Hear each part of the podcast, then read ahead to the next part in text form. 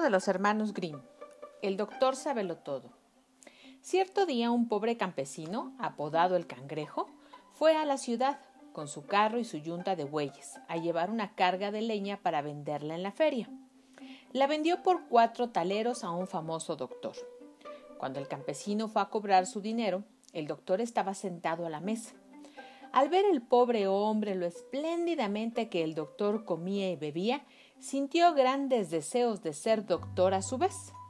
Se quedó un momento contemplándole y al fin se atrevió a preguntarle si no podría ser él también doctor. Ya lo creo, contestó el doctor. Nada más fácil. ¿Qué tengo que hacer? preguntó el campesino. Ante todo, comprar el libro de ABC. Hay uno muy bonito con un gallo pintado. Enseguida convertir el carro y los bueyes en dinero y comprar trajes, zapatos y demás cosas necesarias para vestir con la elegancia adecuada de un doctor.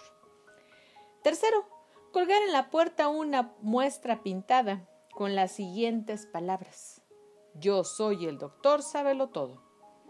El campesino lo hizo tal como se lo dijeron.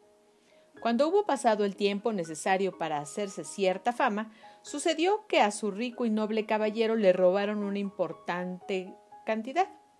Como había oído hablar del doctor todo, que vivía en tal y tal pueblo, fue en su busca. Seguro que él sabría quién era el ladrón. El caballero, pues, montó en su carruaje y se fue al pueblo aquel. Se detuvo en casa del doctor y preguntó al cangrejo si él era el doctor todo. Sí, yo soy. Entonces venid conmigo a averiguar quién ha robado mi dinero. Con mucho gusto, pero Grete, mi esposa, debe venir conmigo, dijo todo. El caballero aceptó y el doctor y su mujer tomaron asiento en el coche del noble. Cuando llegaron al castillo del noble, la comida estaba a punto y el cangrejo fue invitado a sentarse a la mesa. Perfectamente, pero Grete, mi esposa, debe sentarse a mi lado, dijo, y en efecto, ella se sentó con él. Cuando el primer criado trajo una fuente llena de exquisito manjar, el campesino le hizo una seña a su esposa diciendo Este es el primero, Grete queriendo significar que aquel criado traía el primer plato. Pero el sirviente entendió que quería decir, este es el primer ladrón. Y como realmente era el ladrón, se alarmó grandemente y fue a decir a sus compañeros. Ese doctor lo sabe todo. Ha dicho que yo soy el primero. Es preciso que escapemos de esta ratonera. El segundo criado no quiso escapar, sino que, disimulando su turbación, fue a ofrecer un nuevo plato al campesino, quien volvió a hacer una seña a su mujer, diciendo Grete, este es el segundo.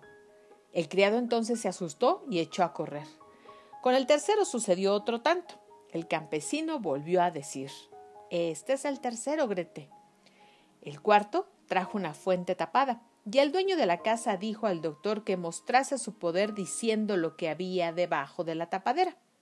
Eran cangrejos. El campesino miró a la fuente y como no sabía qué hacer, exclamó enojado consigo mismo Condenado cangrejo. Cuando el dueño de la casa le oyó, no pudo menos que asombrarse. Lo ha adivinado. exclamó. Entonces también sabrá dónde está el dinero robado. El criado que estaba ahora en el comedor, se asustó muchísimo e hizo una seña al doctor de que le siguiese afuera. Cuando hubo salido, los cuatro criados confesaron al campesino cómo habían robado el dinero. Le dijeron también que le darían una gran suma si no los denunciaba a su amo, pues sus cabezas peligrarían. También le enseñaron dónde tenían escondido el dinero.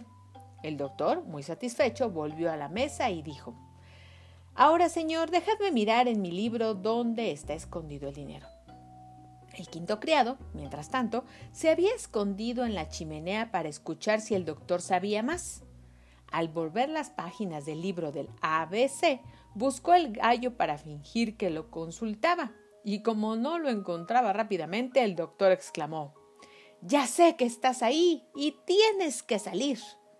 El hombre que estaba en la chimenea, pensando que lo decía por él, se asustó mucho y salió gritando Este hombre lo sabe todo. Entonces el doctor Sabelo Todo mostró al caballero dónde estaba el dinero escondido, pero no denunció a los criados. Recibió, por lo tanto, muchísimo dinero de ambas partes y llegó a ser un hombre famoso.